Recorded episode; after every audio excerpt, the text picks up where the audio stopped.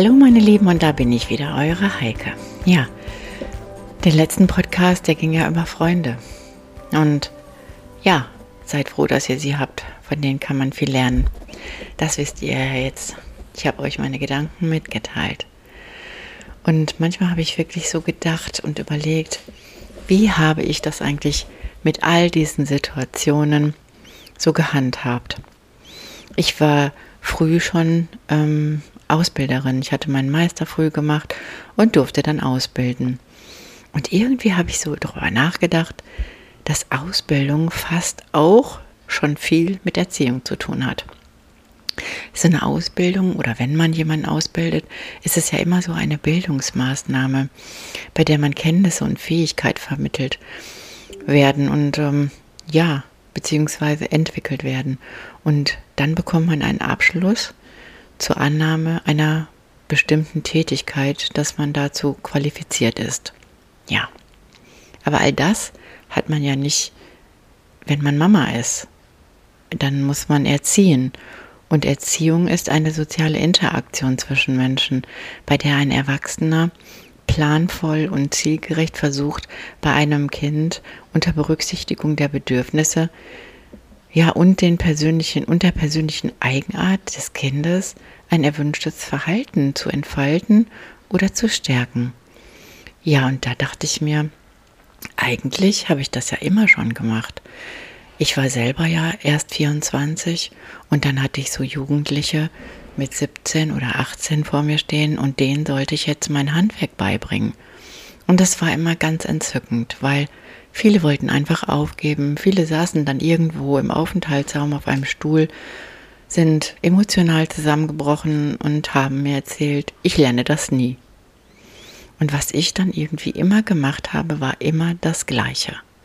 Ich habe es mit Liebe, Respekt und Verständnis hinbekommen, die Jugendlichen wieder auf die Spur zu bekommen und sie zu stärken und ich habe Ihnen erzählt, dass jeder nicht alles kann, aber jeder hat seine eigene Superkraft. Und ich selber habe in meiner Ausbildung nie wirklich richtig färben gelernt.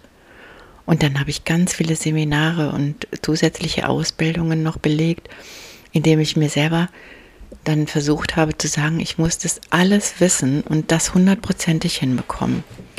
Und ich bin beim Färben immer mit meinem Wissen auch in mein Gefühl reingegangen. Und es war einfach immer faszinierend, dass man genau das hinbekommen hat. Das wurde dann auch zu meiner Superkraft. Und Haare schneiden ist absolut meine Superkraft. Und ich glaube, wenn man eine verständnisvolle, respektvolle und liebevolle Mama ist und diese drei Komponenten einfach in eine Schüssel packt, mit ganz viel Liebe, dann kann gar nichts schief gehen. Dann ist es deine Superkraft, einfach entspannt zu bleiben und die Dinge zu berücksichtigen und den Charakter deines Kindes einfach entfalten zu lassen.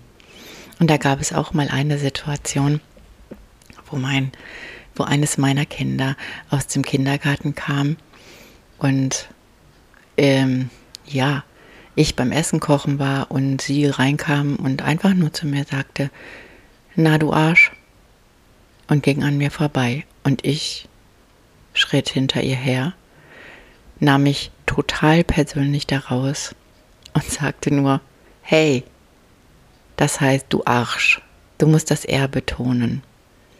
Und dann schaute meine Tochter mich ganz verzückt an, lächelte ein bisschen, ging weiter und alles war gar kein Thema mehr.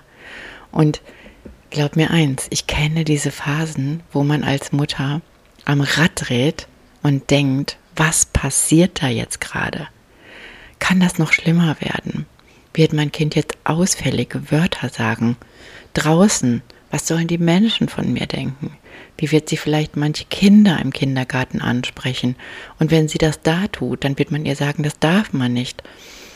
Ja, aber letzten Endes, was ist daran so schlimm, wenn man einfach mal ausspricht, gar nicht weiß, was es bedeutet und man sich da persönlich rausnimmt, dann muss man über Na du Arsch einfach lachen.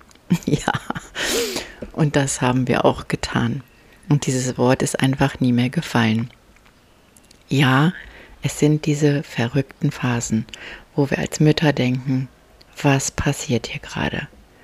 Und dann geht bei uns sofort der Virus im Gehirn wieder los und wir denken, oh mein Gott, ich habe was verpasst. Und wenn das noch schlimmer wird und wenn aus dem Nichts unser Kind eine völlig andere Art an den Tag legt als sonst, mein Gott. Und schon füttern wir uns wieder mal mit diesem Kopfkino. Ja, wir füttern es in Gedanken und denken, wir sind falsch, wir haben etwas verpasst, wir haben diese Phase nicht mitbekommen und es kann alles nur noch schlimmer werden. Aber in solchen Momenten nimmt euch einfach raus. Tut so, als wenn ihr gar nicht die Mama seid. Tut so, als wenn ihr der beste Freund oder Kumpel seid oder irgendein Fremder euch sowas erzählt. Und dann guck doch einfach mal, wie du reagierst. Man kann sich über alles aufregen. Man kann sich auch in einer Supermarktschlange aufregen, wenn irgendeiner total am Durchdrehen ist, seine Sachen zu langsam auspackt oder zu schnell oder zu hektisch ist oder einfach nur sich Zeit lässt. Man kann sich über alles aufregen. Und wir alle kennen diese Menschen, die sich über alles aufregen. War das Wetter 34 Grad heiß und schwül, hatten, haben die Menschen sich darüber aufgeregt, anstatt sich zu freuen, nur ein Schlüppi, ein BH und ein Kleidchen drüber zu schmeißen und vielleicht mal barfuß durch die Gegend zu laufen. Jetzt ist es am Regnen und alle sagen, mein Gott, es regnet schon drei Tage. Ja, wir können es nicht ändern.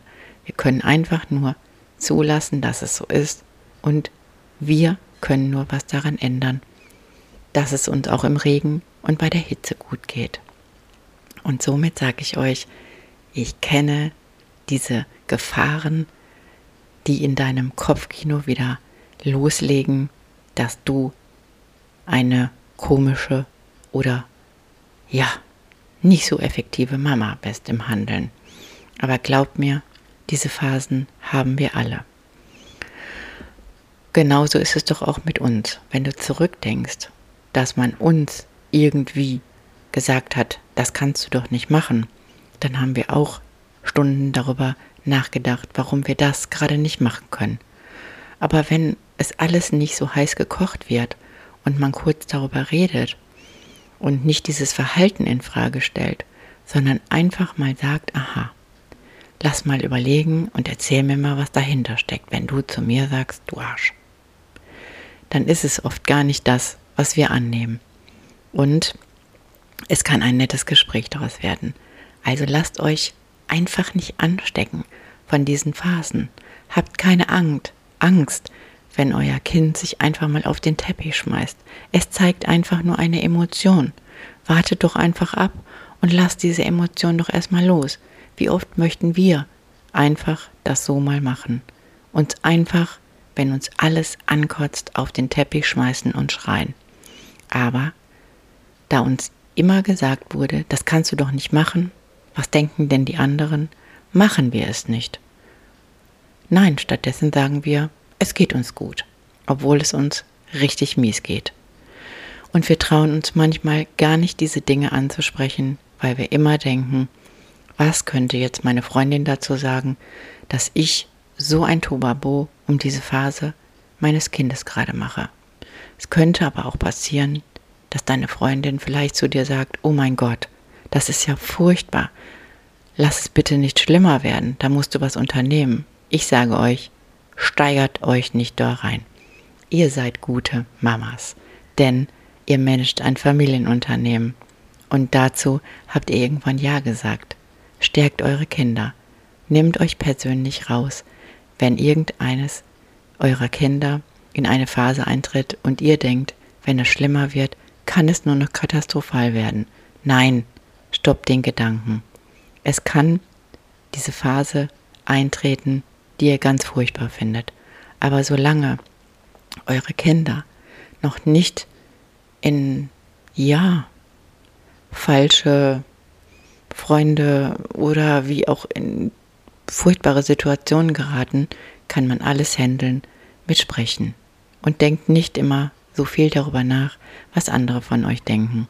Sprecht es aus, sprecht es an, denn ihr helft auch den anderen, dann den Mut zu haben und zu sagen, oh, das kenne ich auch, da habe ich mich ganz furchtbar gefühlt.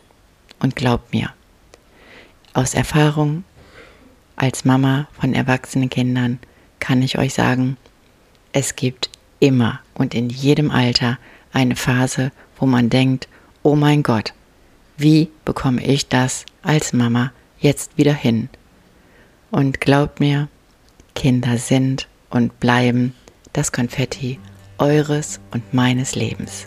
Danke fürs Zuhören. Bis zum nächsten Mal. Tschüss, eure Heike.